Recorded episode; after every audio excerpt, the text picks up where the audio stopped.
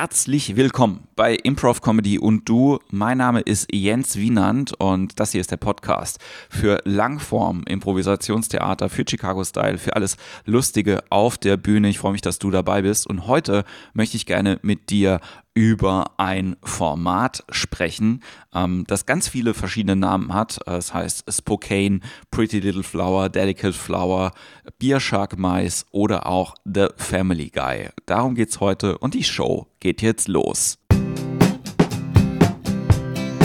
Improv Comedy.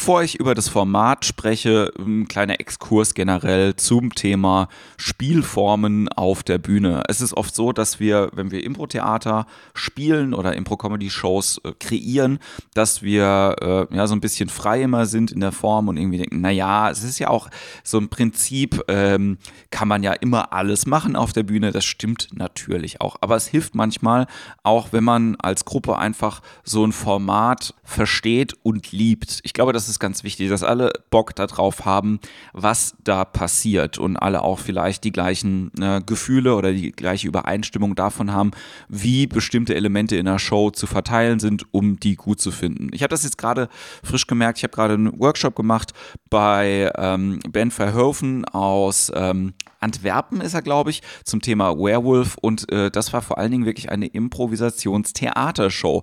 Relativ wenige Comic-Elemente, äh, Comedy-Elemente, sondern sehr strukturiert, aber auch sehr, sehr gut. Hat sehr viel Spaß gemacht, das zu spielen, auch wenn der Fokus jetzt nicht auf Comedy war.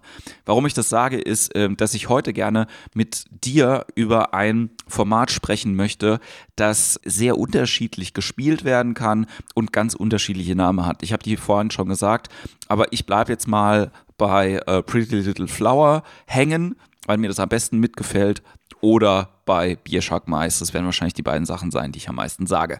Die Grundidee von diesem Format ist, ähm, dass alle Leute am Anfang auf die Bühne gehen und sich einen, einen Vorschlag holen und zu diesem Vorschlag erstmal alle zusammen eine Monoscene spielen. Das heißt also, man spielt zusammen eine Szene, in der sich alle Personen kennen ganz wichtig, und wir die so ein bisschen kennenlernen. Jetzt kann es sein, dass innerhalb von, diesem, von dieser Monoscene irgendetwas passiert, irgendein Satz fällt, irgendetwas Überraschendes rauskommt über eine Person, was interessant oder lustig ist.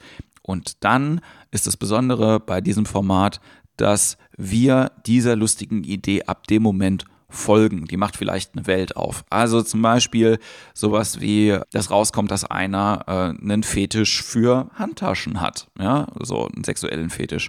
Und dann würden alle Leute rausgetappt werden. Das ist quasi die Technik bei diesem Format.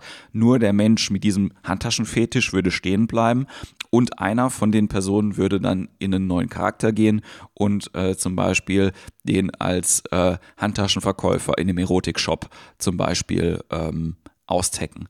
Die Idee ist immer quasi, wir haben eine, wir haben was Besonderes, irgendeinen Faktor über eine Person und das sticht so ein bisschen raus aus dem, aus der Monoscene.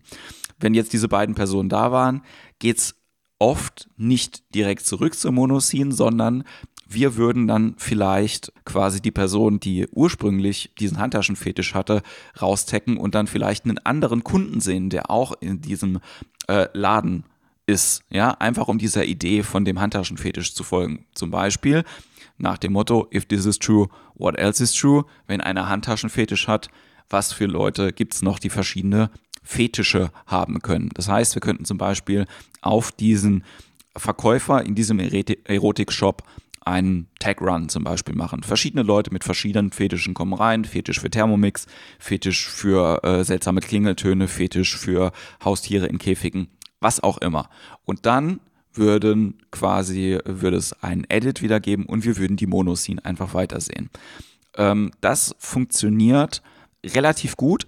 Das Wichtige ist, wir haben einen großen Dynamikunterschied, wenn wir das machen zwischen der Monoscene und den einzelnen Blättern der Pretty Little Flower oder ähm, ne, den einzelnen Handlungssträngen oder Spielsträngen, wie auch immer man die jetzt nennen möchte, die äh, passieren, wenn irgendjemand was anderes gesagt hat. Ja, man könnte auch zum Beispiel eine andere Idee jetzt nehmen.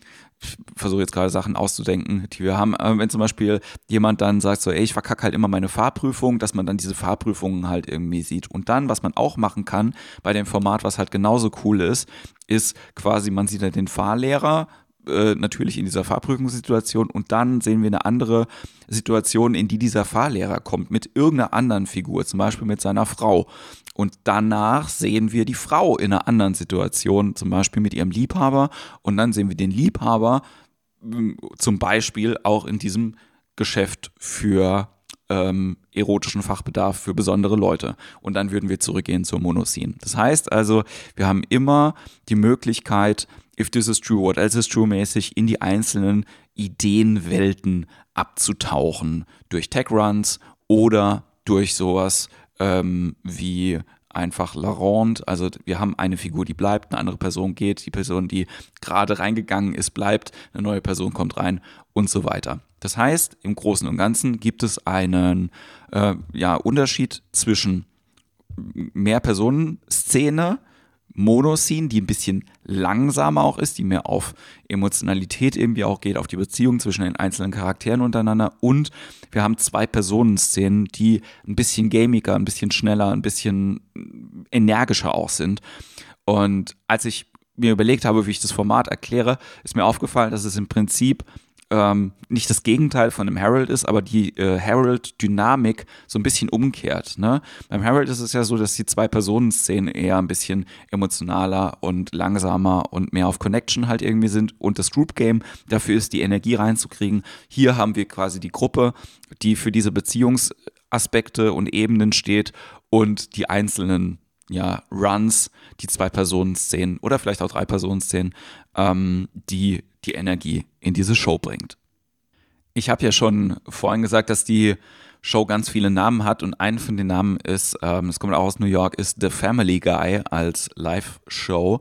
Die Idee ist da natürlich nicht quasi die Figuren von Family Guy nachzuspielen, sondern einfach die Systematik, mit der diese Show funktioniert, so ein bisschen als Live-Konzept zu verarbeiten. Bei Family Guy ist es ja zum Beispiel auch so, dass man ähm, diese, wenn man zum Beispiel sagt, ja, hier, Peter hat doch ein äh, Fable für sprechende Handtaschen und dann würde man zum Beispiel äh, einen Schnitt sehen, wirklich einen ganz harten Schnitt und Peter würde dann mit so einer Handtasche so ein Romantic äh, Candlelight Dinner zum Beispiel haben und dann würde es wieder zurückgehen, ja.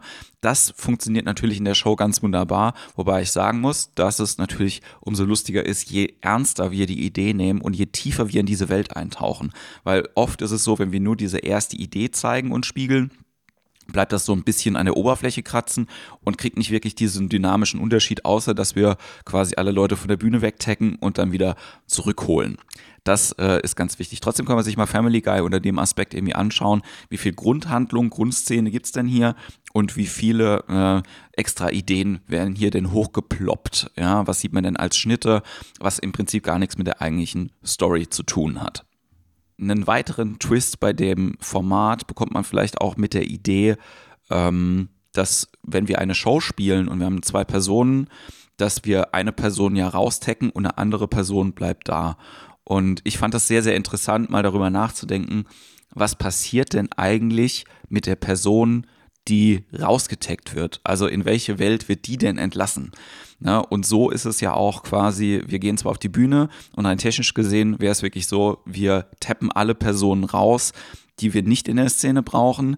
Ähm, man muss einfach gucken, mit wem will ich spielen, was will ich machen. Man muss das natürlich klar machen. Innerhalb von der Szene setze ich jetzt ein Edit. Das geht am ehesten so, indem man allen Personen sagt, du, du, du, raus und du bleib drin. Da muss man auch gucken, vielleicht gibt es verschiedene Möglichkeiten, die ihr als Gruppe findet, ähm, Pfeifen oder wie auch immer. Aber es gelten immer noch die grundsätzlichen amerikanischen äh, Schnitttechniken, ja, Tap-Out und ein Edit. Edit auch immer ganz wichtig. Das heißt also quasi, man kann irgendwann von außen auch sagen, das reicht jetzt, was da gerade passiert ist. Ich mache einfach ein Edit, ich laufe vor die beiden Schauspieler und das heißt, wir gehen wieder zurück zu unserer Monoscene und alle kommen wieder zurück auf die Bühne. Es wäre wirklich interessant, manchmal zu erfahren, wie die Welten aussehen von, die, von den Personen, die wir eigentlich nie wieder auf der Bühne sehen, weil die gerade rausgetaggt werden. Und ich finde, dieses Format ist super dafür geeignet, in diese Welten so ein bisschen abzutauchen. Vielleicht, wenn ihr das äh, euch überlegt, auch so ein Format zu spielen, diesen Unterschied zu haben zwischen Monoscene und einzelnen kleinen äh, Tech-Runs oder Ideenläufen oder äh, Welten, in die man geht dass man halt auch guckt, okay, wir haben ganz verschiedene Möglichkeiten, äh, was innerhalb von diesen zwei Personen Sachen laufen kann. Wir können entweder nur dem Game folgen oder wir können entweder nur den Charakteren folgen oder wir können quasi auch gucken, wir sind an einem Ort, wie sieht denn der Ort zum Beispiel noch aus, wer taucht denn da noch auf? Also all diese Möglichkeiten, die wir sowieso schon immer haben in der Langform, eignen sich da sehr, sehr gut dazu und trotzdem haben wir immer noch diese Monoscene, in der die Charaktere sich kennenlernen. Da muss auch gar nicht großartig was passieren. Das ist einfach nur wichtig, diese äh, Situation von den Leuten zu verstehen. Wenn so ein bisschen Plot mit reinkommt, hilft das manchmal, aber es muss jetzt kein großes Problem sein oder irgendwas Tragisches oder wie auch immer, ähm, sondern es geht einfach darum, diese, diesen Dynamikunterschied auch zu haben. Ich packe jetzt mal alle Namen, die mir geläufig sind von diesem Format, auch in die Show Notes, damit du auch nochmal die Möglichkeit hast, die Sachen nachzugoogeln. Und wenn dich das interessiert und du dir gerne ein paar in der Art angucken willst, empfehle ich dir auch sehr Biershark Mais bei YouTube einfach mal einzugeben. Da sind zwei Shows online und ich mag zwei von den Schauspielern, die da mitgespielt haben, sehr, sehr gerne. Äh, unter anderem David Köchner und Neil Flynn. Äh, David Köchner, der bei Anchorman auch mitgespielt hat. Ähm, ganz viele so äh, Seitenrollen, auch zum Beispiel im amerikanischen The Office irgendwie hat. Und Neil Flynn, der unter anderem bei Scrubs mitspielt. Ähm, deswegen schaut euch einfach mal äh, Biershark Mais an, sehr, sehr gute Leute. Äh, man sieht die Dynamik relativ schnell, aber checkt auch gerne ähm, andere Gruppen, die dieses Format spielen. Oder trainiert es einfach mal selbst, probiert es aus. Es macht auf jeden Fall sehr, sehr viel Spaß. Traut euch bei den Tech Runs ruhig schnell zu sein, ruhig äh, zu gucken, wie tief kann ich in die Welt irgendwie reingehen. Und ihr, wenn ihr draußen steht, guckt, wann macht ihr den Edit.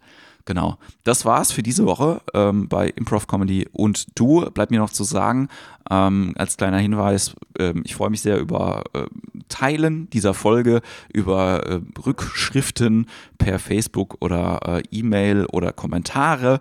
Wir sind bei Spotify, wir sind bei iTunes und ähm, wenn du auch Interesse dran hast, selber mal ein paar Formate auszuprobieren, im August gibt es eine Woche Herald Workshop und eine Woche verschiedene Formate in Mannheim. Und ich äh, freue mich, wenn du Lust hast, mit mir da zu arbeiten. Infos dazu auf improtheater-mannheim.de. Genau, das war's an Werbung, das war's von mir. Ich wünsche dir eine ganz tolle Woche und wir hören uns bald wieder bei Improv Comedy und du. Improv Comedy.